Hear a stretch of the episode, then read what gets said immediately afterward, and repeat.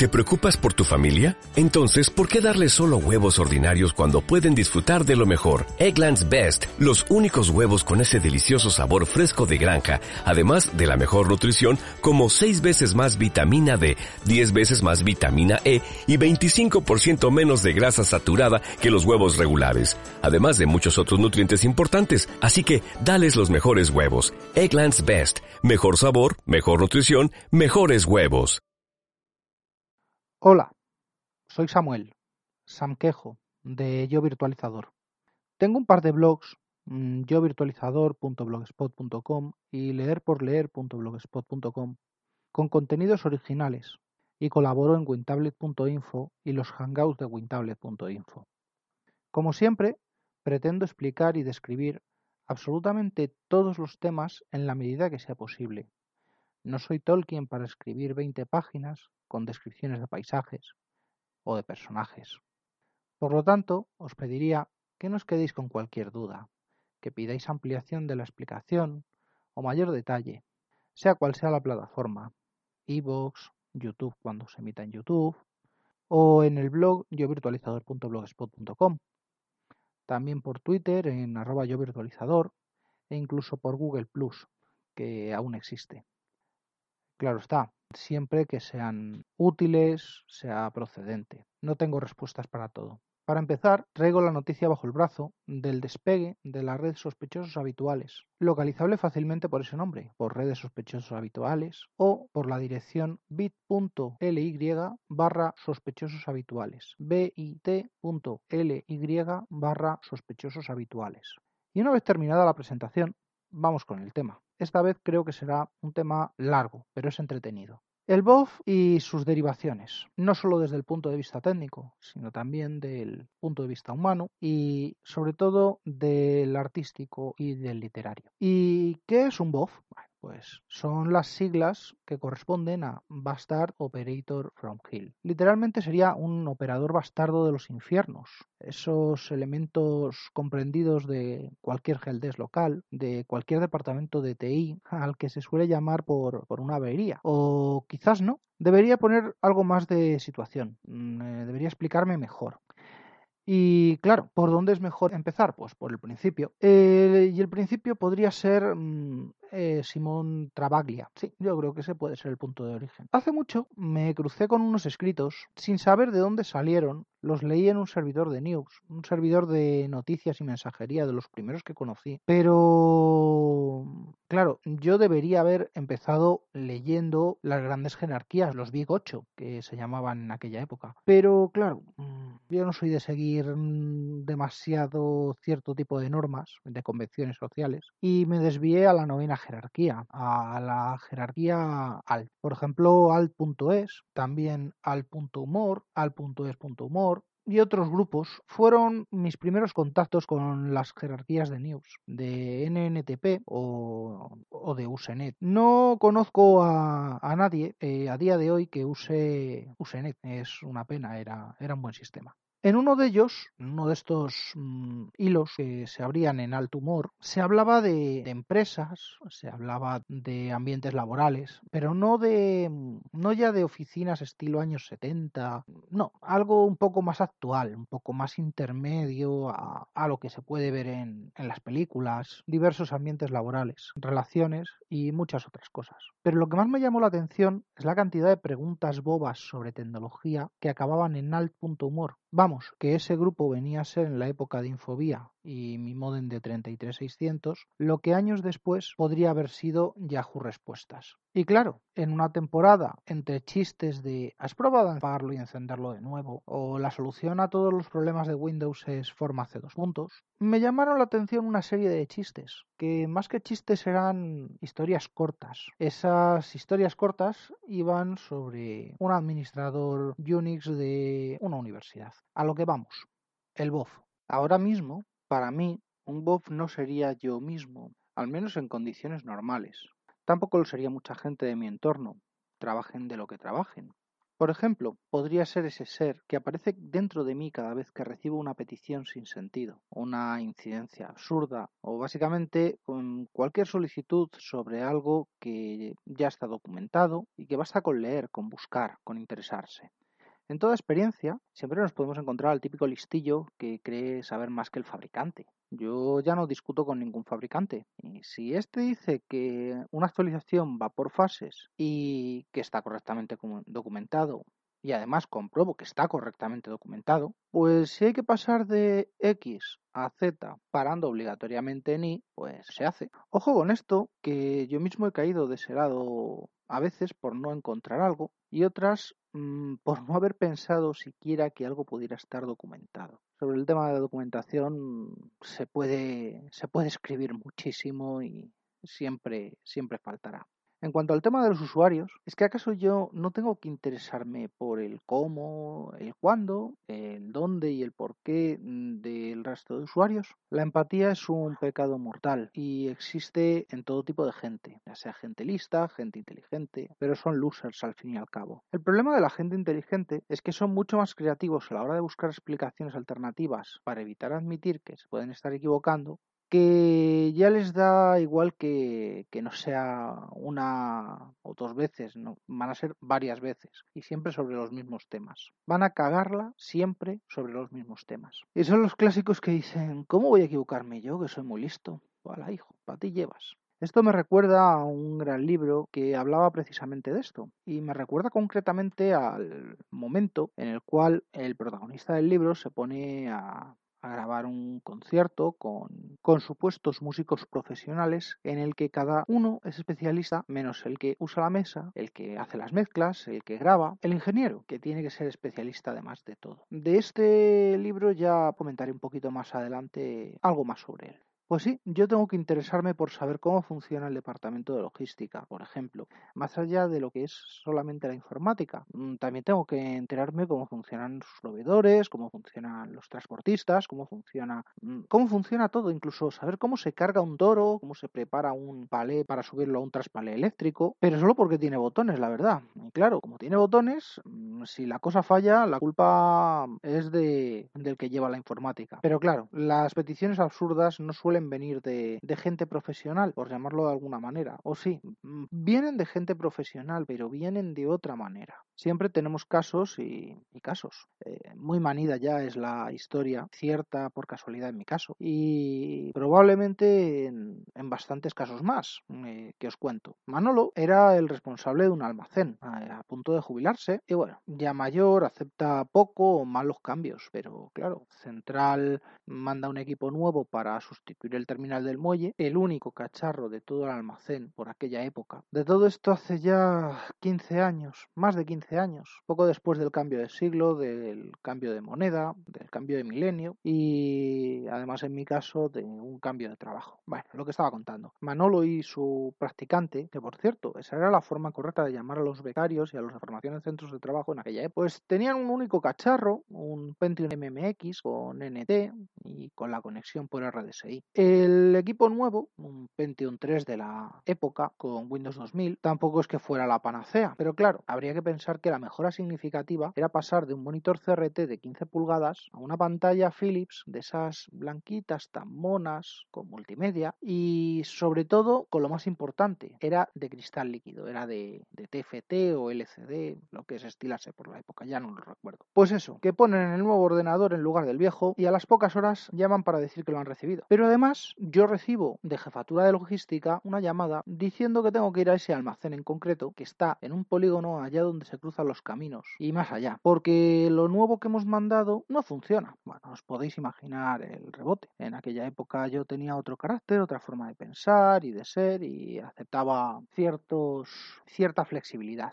Así que programo la visita y me quedo con los datos, la dirección y quedo con Manolo a la mañana siguiente. Total, que llego al almacén y sin café previo me empieza a dar la turra un chaval de prácticas sobre lo bien que se vive, que si los de Central somos un poco tal y cual y claro, siendo yo todavía un poco pif y el chaval pues bastante más pif. Luego explicaré esto. Pues ahí nos quedamos un rato hasta que llega Manolo después de su solisombra mañanero. Llega contento y empieza con lo de llámame bananas, no me queda sean meses sino semanas. De verdad, estos que, que hicieron la mili en su momento tienen unas salidas. Y yo, con la paciencia del Santo Job, aún no había ni llegado al, al puesto. Ya sabiendo cómo, cómo venía, digo, la de batallitas que me quedan. Pero claro, me faltaba la, la batallita principal. Y es que su, su yerno, que por cierto, el yerno en aquella época era la versión antigua del cuñado actual. Eh, bueno, pues que su yerno había montado un bar y le habían puesto una caja que dibuja el bar, que dibuja la barra, que dibuja la sala y que va tocando en la pantalla que funciona todo muy bien, pero que esto no funciona igual. Bueno, claro, igualito es usar un sistema empotrado y creado para ello con un TPV de verdad que un equipo que se conecta a un sistema remoto S400 por RDSI. Pero bueno, ahora un ejercicio. Imaginad el monitor de, TFT, el monitor nuevo, colocado en la mesa, en plano, en horizontal, mirando al techo, en lugar de estar en la posición que debería tener. Y claro, pregunto qué,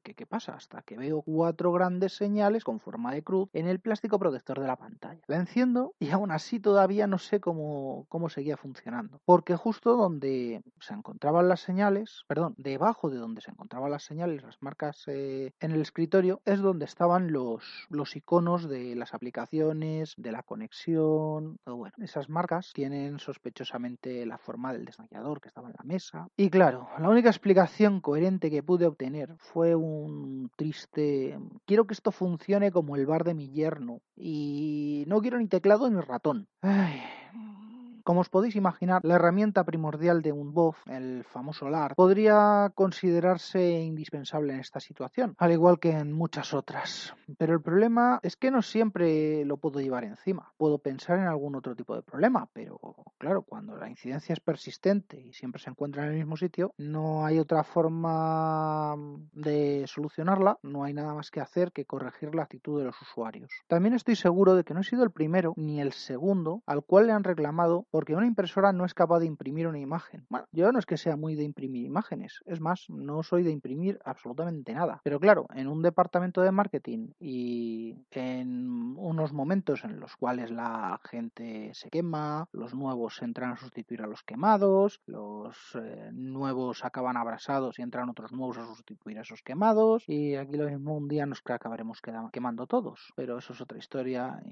Os cuento esto porque uno de esos eh, practicantes, un becario de marketing, decía que necesitaba llevar impresa a una reunión una propuesta que había hecho con ciertas imágenes y que la impresora del departamento estaba mal porque no imprimía las imágenes. Bueno, no pasa nada, envíame las imágenes, chaval, y cuando las reciba te cuento. Bueno, claro, recibo un correo con un adjunto, un fichero GIF o GIF o como quiera que se llamen ahora, de aproximadamente 2 megas de tamaño. Empiezo a preguntarme si será por la resolución, porque puede ser un poco grande ese tamaño. Será por la escala, será por la paleta de colores o, incluso será por el driver. Y claro, cuando descarga la imagen y, y la abro, me encuentro un puñetero GIF animado. El becario estaba intentando imprimir un GIF animado. No puedo decir mucho más de este tema. El chaval no es que diera para mucho más. Estoy seguro de que como vendedor de humo es maravilloso, pero la verdad es que por mí que se quede vendiendo humo o picando piedra. Por cierto, este fue un, ejemplo perfecto de la aplicación del principio de Dilbert. Algún día llegará alguien con la capacidad suficientemente reducida como para pedir que imprimamos una presentación tipo PowerPoint y que además quiera que esa impresión tenga transiciones, cortinillas y, por qué no,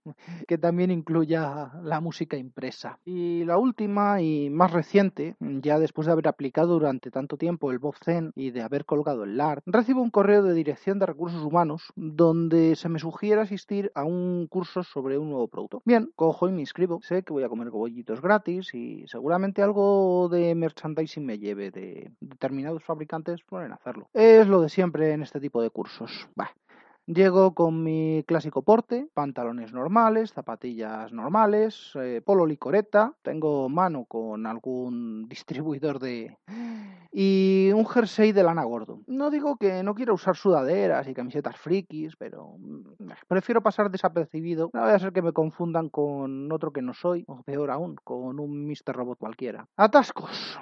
Es lo primero que me encuentro. atascos y problemas para aparcar. Porque no solamente están en sitios donde el transporte público es una mala utopía, sino que cualquier otro tipo de transporte ya de por sí es una locura. Tendré que grabar un capítulo sobre transporte. Lo siguiente que ocurre cuando llego es que busco un sitio donde sentarme más o menos a gusto y busco un punto de corriente para enchufar el portátil. Y me dispongo a tomar notas y durante ese tiempo noto que la sala se va poblando más o menos. Oigo conversaciones a lo lejos, no les hago ni puñetero caso. Cuando termino de colocar mis cosillas, eh, estar a gusto, arranco el equipo, miro en derredor y veo únicamente a otra persona relativamente de mi quinta, más o menos joven, con cierto brillo aún en la mirada que refleja espíritu e ilusión todavía no machacados, todavía no extinguidos. Y veo como entre 15 y 20 seres grises, que vamos a llamarlos los encorbatados. Claro que podría pensar yo que es mucho más práctico ir a una charla, un minicurso de cuatro horas en traje y corbata, que ir cómodamente sabiendo que voy a tirarme otras 12 horas esa misma tarde en un CPD. Bueno,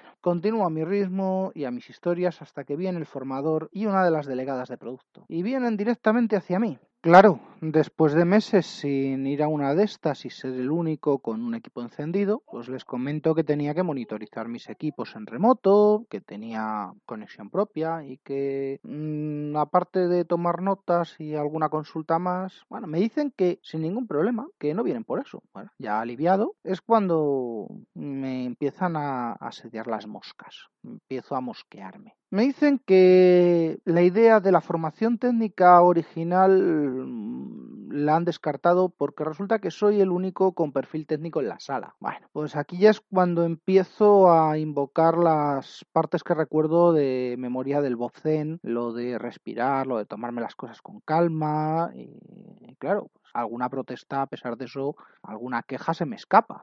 Lo que ocurre es que uno de estos seres encorbatados, con su oreja digna de cualquier maruja de patio, lo escucha y no se le ocurre otra cosa más que decir, eh, oye chaval, que yo soy comercial y a mucha honra y que si tú tienes trabajo es porque yo vendo. Vamos a ver. Estos son esos momentos en los que el contacto con ese tipo de gente que exhibe ese nivel de soberbia, eh, ya es que ni el Bobzen ni la ley de seguridad ciudadana que valga. En ese momento me hubiera levantado y hubiera empotrado al encorbatado contra la pared con, con una mirada en los ojos eh, inyectados en fuego. Menos mal que no, que no dejo salir, que no dejo salir el carácter ya de esa manera. Porque con respecto a todos estos seres encorbatados, mm, diversas variantes de comerciales y de lo que sea que quieran ser o que aspiren a ser, eh, ¿en serio están seguros estos seres de que saben lo que venden? Con las mismas respiro, aplico a la vida 1.0 la filosofía del Bofzen y sobre todo la experiencia acumulada a lo largo de los años en atención al cliente y suavemente, como seguramente no ha escuchado ese ser en los últimos 40 años, eh, le comento, ¿y estás seguro de que cuando vendes, vendes lo que realmente se necesita? ¿Acaso conoces los embolados en los que metes a la gente de proyectos cuando no se definen correctamente los ámbitos de trabajo, cuando no se definen correctamente los scopes?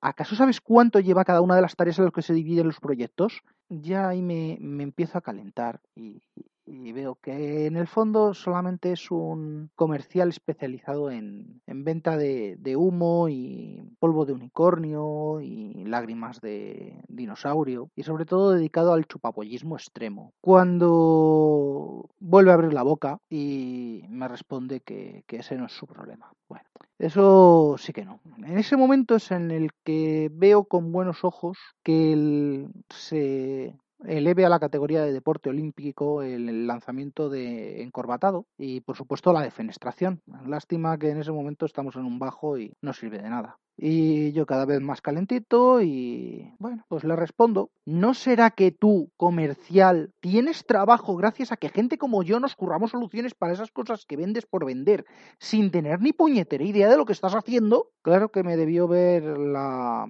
en la mirada esa luz que cuando ya veo que empieza a milanarse y a balbucear. Eh, pero lo más curioso es que ninguno de los otros seres encorbatados eh, se une a su perorrata. Eh, por supuesto, ninguno se atreve a replicar o hablar en favor del primero. En fin, las peleas con comerciales siempre empiezan por lo mismo. Ah, pero es que yo tengo que vender y tengo que meter estos productos porque si no sé qué y no sé cuántos y ya. Y eso que me dices lo tiene que hacer el ingeniero de preventa y que no, que no, que no, que he dicho que lo tiene que hacer el ingeniero de preventa. Gran error. Tú, comercial, tienes que saber lo que quieres vender, lo que tienes que vender y cómo funciona lo que estás vendiendo. Salvo esta pequeña presentación de mis credenciales ante el resto de oyentes, la presentación no estuvo mal. Lo que mejor estuvo fue la jarta de risa que se pegaron tanto el formador de producto como la, la delegada de producto. Y nadie volvió a decirme gran cosa, mm, con la pequeña salvedad, seis de ellos me dieron sus respectivas tarjetas con el contacto de recursos humanos de sus empresas, sugiriéndome que sería bueno para mí que contactase con ellos. En realidad no lo necesito y no creo que lo haga. Aparte de la charla comercial, que fue lo único que pude obtener, y unos cuantos bocaditos de hojaldre, café, zumo de naranja, al menos conseguí que el formador y la de producto me dejasen trastear con la maqueta que tenían montada en el CPD de, demostración. Y cuando dulce es la venganza, cuando echas a andar un producto que los comerciales solo aspiran a vender, que no saben ni cómo funciona, pero que pueden apreciar la sutil belleza que hay en que una persona en poco, en poco tiempo pueda echar a funcionar algo que no ha tocado nunca. Pero vale ya de enrollarme con historias de abuelo cebolleta, que de esas siempre tenemos todos, porque de lo que quería hablar es de literatura, porque con las historias ya he tocado el tema técnico y en parte también he tocado el, el tema humano, humano. Siempre en literatura ha habido algún género como, por ejemplo, la picaresca medieval, la picaresca renacentista. ¿Quién no recuerda al Buscón Don Pablos o a Lázaro de Tormes o incluso a la Garduña de Sevilla? Eh, todo, toda esa literatura siempre plagada de referencias a diversas formas de salir adelante y colmado todo de buen humor negro y lecciones morales. Mis múltiples profesores de lengua y literatura a lo largo de bastantes años no creo que me lleguen a escuchar, pero no creo que digan que voy desencaminado. Cuando me refiero a este género, a la literatura boferil, como una posible actualización, una versión eh, moderna de la picaresca. En el caso de la literatura medieval, tardó bastante en ser recopilada y siempre eran fragmentos transmitidos en poemas, en romances, eh, cualquier otro tipo de variante de la lírica de su época. O también hubo ejemplos en novelas y en cuentos cortos y en prosa. Esto mm, puede tener su reflejo en la actualidad con, con lo que comentaba al principio, los artículos en Usenet, posteriormente en blogs y foros, y actualmente y por desgracia en redes sociales. Creo que voy a hacer otro artículo sobre sobre este tema. Ya estoy prometiendo demasiados artículos. También en el caso de la, de la, literatura medieval ha habido casos en los que más bien más tarde que temprano muchos de los escritos de novela picaresca fueron adaptados antes al teatro y ya en el siglo XX al cine, a la televisión. Ese gran recuerdo, por ejemplo, de, de la adaptación de Lázaro de Tormes contando su vida en una serie de flashbacks, múltiples, múltiples ejemplos. En el caso de la literatura boferil la cosa no es muy distinta. ¿Y por qué? Pues porque salvo breves guiños en cine o televisión generalista y las pertinentes buenas, buenas o malas adaptaciones, sobre todo adaptaciones eh, de la ficción de hackers. No hay una ficción tampoco extensivamente buena sobre lo que sería. Pero bueno, ya comentaré algo, algo más adelante. En este caso siempre podemos recordar a Richard Pryor mm, hackeando la empresa que luego construiría ese superordenador, que en serio me hubiera gustado que en esa película hubiera acabado con Superman de una vez por todas. En serio, me caía mejor el ordenador y el propio Pryor que, esa versión de Superman. Pero la consumación de todo esto no llegará, digo llegará en usándolo en pasado, hasta la serie. ¿Y por qué la serie? Pues porque es la serie. Luego comentaré cuál es, más historias. Pero volvamos un poco a la base, a los medios escritos. Y creo que es bueno recordarlos y aunque ya no se actualicen con la frecuencia que desearíamos, o algunos ya directamente ni se actualicen o no existan, hay algunos blogs que son con bastantes años y con historias eh, realmente mejores que alguno de los bestsellers que he leído últimamente. De todo lo que os voy a contar ahora, voy a dejar en las notas del post y en mi blog las referencias a los enlaces para, para todo esto, y incluso en los casos donde hay libros u otro material, información de, de dónde comprarlo, a quién preguntar. Y no podría empezar por otro lado que no fuese el personaje que he comentado al principio, el propio Simón Travaglia, escritos, de ficción o no, eso seguirá siendo un debate, han llegado hasta hoy por, por medio de recopilaciones. Otro ejemplo mmm, pueden ser las tiras cómicas de Scott Adams, de Dilbert, donde se muestran a losers de gran tamaño, se comprueba la aplicación del principio de Dilbert y hasta se vislumbra la figura paralela al BOF, la figura del BDFH, el Bastard Developer from Hill, del que hablaré un poco más tarde. También los autores patrios, pues aquí tendremos que empezar por, como no, por el gran Guardog, Ismael Tarancón, con su blog Guardog y el Mundo, del cual ha salido un libro también, se llama Guardog y el Mundo, publicado en, en 0x Word, que es por casualidad también la editorial de, del Maligno, de Chema Alonso, que a su vez tiene un blog, no está orientado a, está orientado a otras cosas, que se llama el, el lado del mal, pero que en las primeras, en las primeras entradas, en las más antiguas, tiene un poquito de, de aliño de voz en sus comentarios. Más autores patrios, por ejemplo, pues pueden ser Manowar Free con su blog de un buff cualquiera, tú que sabes de esto, eh, El Señor Lobo, Catlart con su blog Anécdotas de un buff al principio, mmm, ahora está en residente en Buffers, donde también hay muchos otros con más experiencias o quizás con más creatividad. Y bueno, eh, el mío, claro está, en mi blog donde trato de dar un enfoque práctico, además de desarrollar la creatividad, los personajes, pero ya hablaré de esto en otro momento, de lo que tengo y de lo que pienso hacer. Con los autores antes comentados, 4, 5, 10, podríamos hablar de muchos. Pienso que sería bueno hablar en particular de un autor que ha publicado en papel y hasta tiene un premio. Lo que no sé es si tiene más material o siquiera un, un blog. Se trata de Alfredo de Oces, cosa que a lo mejor no le suena a nadie, o sí. Y su libro se llama Bukowski, Memorias de un ingeniero. Al principio del capítulo hago referencia a este libro, con, con el ejemplo de aquel ingeniero que tenía que saber de todo y estaba rodeado de un montón de músicos especialistas. Por supuesto hay más autores, eh, Bejone de Mundo Sysadmin, siempre con temas de redes, Tendero Digital y su tienda con al otro lado del mostrador, pero el mayor escaparate actual es eh, Buffers, donde, donde han acabado por, por, agruparse y por donde pasan a desbarrar eh, muchos de los grandes ya comentados anteriormente y otros no tan conocidos, además de muchos otros autores con su obra dispersa por Twitter y, y redes sociales.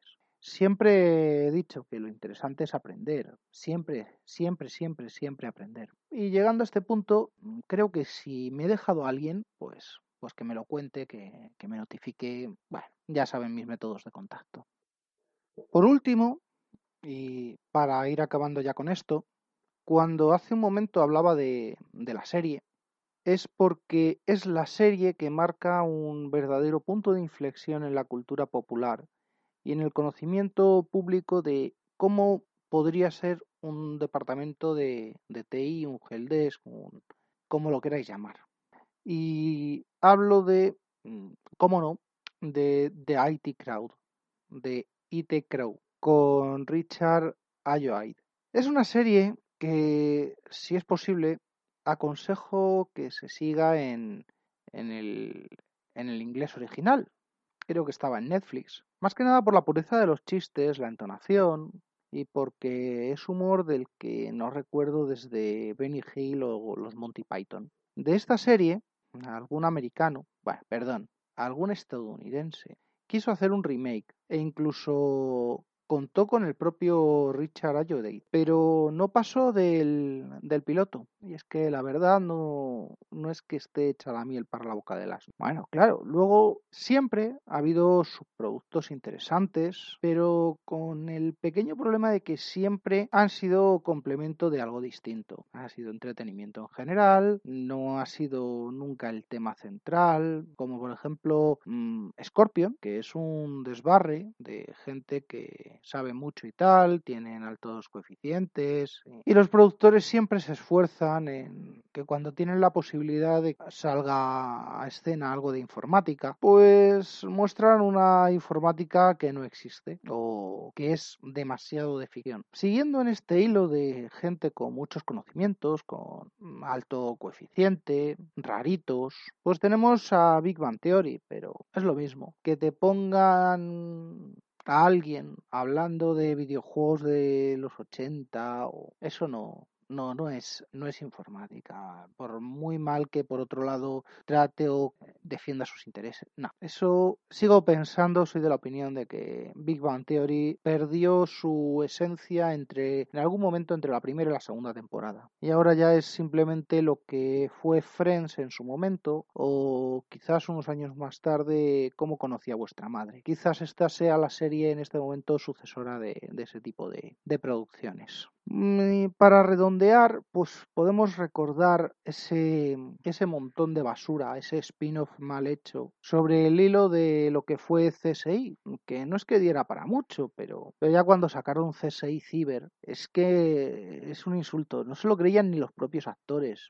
Es lógico que la cancelaran a, prácticamente a mitad de la segunda temporada, no sé cómo se, cómo se llegó siquiera a, a esa segunda temporada, pero, pero bueno, volvemos a lo mismo, informática que no existe cosas imposibles, interfaces que, bueno, sería para colgar a su diseñador. Todo para que quede bonito, para que quede bien. Pero claro, siempre que bajamos a siempre que bajamos al, al fondo, lo único que nos queda ya es subir. Y para subir, pues, ¿qué es lo que hay que añadir? Pues calidad. Y para añadir calidad, pues tenemos joyas, como por ejemplo Hal Catch and Fire, que quiero ver del tirón, una vez que la productora la dé por concluida. O Silicon Valley, que es bastante a veces y, a veces retorcida, y que tiene bastante bastantes, bastantes ingredientes, aunque mezcla, mezcla mucho de varios mundos. y por eso volvemos a lo mismo. En ambas son los hilos conductores tienen otra temática que puede considerarse sazonada con, con lartazos de bof a sus losers.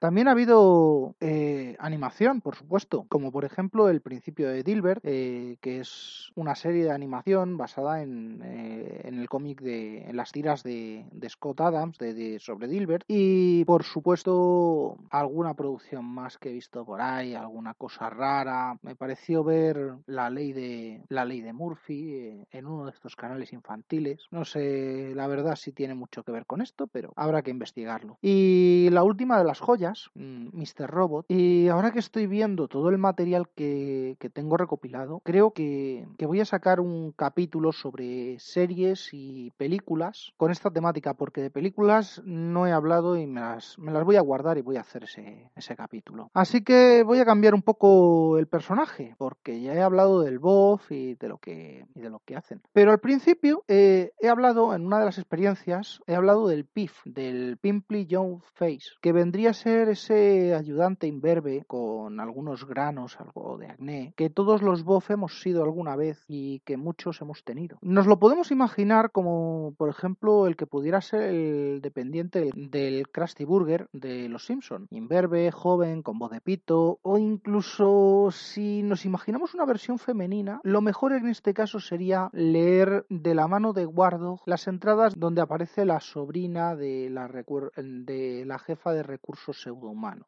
Es, es una adaptación muy muy interesante de, de una PIF femenina. También tenemos otro personaje, ya que el PIF tampoco es que dé para mucho más. Siempre es el que se le manda a, a por café o a cambiar las cintas o, o ordenar los tornillos. También tenemos lo que comentaba, el BDFH, el Bastard Developer from Hill, que no es ya el informático al uso ni es el clásico programador de gafas redondas y camisa blanca. No, en este caso, por poner un ejemplo, tendríamos al programador que ya está de vuelta de todo y al cual tras tocarle lo intocable y haber cambiado las especificaciones 40 veces, algo muy clásico por parte de los comerciales encorbatados. Pues ¿qué es lo que va a, qué es lo que va a hacer y cómo se va a defender de, esos cambios de, de, ámbito, de esos cambios de especificaciones? Pues va a coger las especificaciones y las va a leer y las va a ejecutar tal cual las lee. Pongamos un ejemplo, un, un ascensor para la empresa Elevator Inc. y una de las especificaciones pues habla de, de la botonera. La botonera tiene que estar en letra en lugar de números y ordenados de menor a mayor. Hay seis plantas y una campana para emergencias. Bueno, en este caso no sería un buen BDFH si ese programador no procediese de la siguiente manera. Imaginaos el panel, arriba, elevator y siete botones con unas bellas letras carmesí, en el cual en el primer botón de arriba pone tercera planta, justo debajo sexta planta, justo debajo segunda planta, a continuación debajo quinta planta, debajo primera planta, debajo cuarta planta y por último abajo del todo campana de emergencia. Claro, esos botones tienen prácticamente el tamaño de, de, mi puño, de la palma de mi mano, pero es lo que corresponde a las especificaciones. Y si el cliente se mosquea, que hable con el comercial. Y claro, todo esto está según las especificaciones. ¿Qué se mosquea el cliente? Pues que el barro se lo coma el comercial. Pero no solo de informática vivimos y siempre hay cosas eh, interesantes fuera del mundo de la informática. Por ejemplo, las relaciones humanas, que siempre dan para mucho. Antes de dedicarme a, esto, a la informática, dediqué varios años de mi vida a ser camarero y por eso puedo recomendar a alguien que escribe sobre esto, aunque sea una ficción un tanto surrealista. Tenemos, por ejemplo, una recomendación en Historias de un camarero zen. Por otro lado, también hay un blog sobre política, sobre un tipo específico de política. Y la verdad es que de lo poco que tiene me gusta bastante. No tiene apenas entradas, a ver si vuelve a escribir. Y se llama Político Honrado. Y por fin algo fuera totalmente de esto, algo totalmente cercano, totalmente posible, ha llegado a la familia. Lleva pues probablemente más de 12 años escribiendo. Durante esos 12 años, pues hay entradas de, de todo tipo, creo que desde el, desde el 2005. Pero lo principal es lo orgullosa que se siente de su definición y, de dónde y de dónde le viene el nombre. Porque pone, ¿qué es una lorza? Una lorza es una triste rebaba formada por grasa acumulada alrededor de la cintura, a modo de flotador, ta, ta, ta, ta, ta. Bueno, evidentemente estoy hablando de, de Lorza Girl, tiene el blog en, los, en lorzagirl.es y tiene disponibles varios, varios libros, ha escrito varios libros y siempre es, eh, siempre es un una, opción válida para el entretenimiento, para distraerse. Bueno, voy resumiendo que es tarde. Para ir cerrando, un poco de spam, como todos y como siempre. Tengo un par de blogs yovirtualizador.blogspot.com y leerporleer.blogspot.com con contenidos originales y colaboro en wintablet.info y también en los hangouts de wintablet.info. También comentaba al principio del, del podcast que hemos integrado en las redes sospechosos habituales los podcasts de todos los editores de, de WinTablet. Y nos podréis localizar a través de la cadena Sospechosos Habituales. Junto, junto a mí estarán los podcasts de WinTablet, eh, tanto el programa eh, en YouTube como su versión en, en podcast en Evox. Eh, por Tierra, Mal y Aire, de Juan Luis Chulia, de Juan Luis Chulilla y el foro de, del mismo nombre, con temática militar de actualidad, eh, en iVoox. Ya te digo, por Sansa, de propósito general, eh, se emite a través de Anchor, breves señas por Moisés Cabello sobre literatura. Y en iVoox también tiene un canal con, con la versión en vídeo en, en YouTube Mayón en 10 minutos por Javier Fernández con contenidos de tecnología variada y lo podéis encontrar en Spreaker y en iVoox. Unicorn ST también por Sansa de propósito general, pero más orientado hacia el mundo de la tecnología, aunque puede haber sorpresas de todo tipo y se puede localizar en iVoox. Leña al mono por Rafa Rfog aunque deberíamos llamarlo también Developer from Hill por el contenido. Eh, Lo podéis localizar en iVoox y, ojo, es explícito por, por, eh, por definición. La última incorporación a, la, a, la, a la, plana de editores es eh, el podcast de Bonos del Espacio eh, por, José, con mucha historia, con, mucho, con mucha experiencia y de temática tecnológica. Lo podéis encontrar en iVoox. Y claro está, yo virtualizador, este mismo podcast que estáis escuchando en este momento. Y claro, todos juntos forman sospechosos habituales, localizable fácilmente por, por este nombre, también por redes sospechosos habituales o por la dirección bit.ly barra sospechosos habituales. bit.ly con y barra sospechosos habituales. Hasta aquí el capítulo de hoy sobre el voz y la literatura voceril. Soy Samuel Sanquejo de Yo Virtualizador. Hasta la próxima.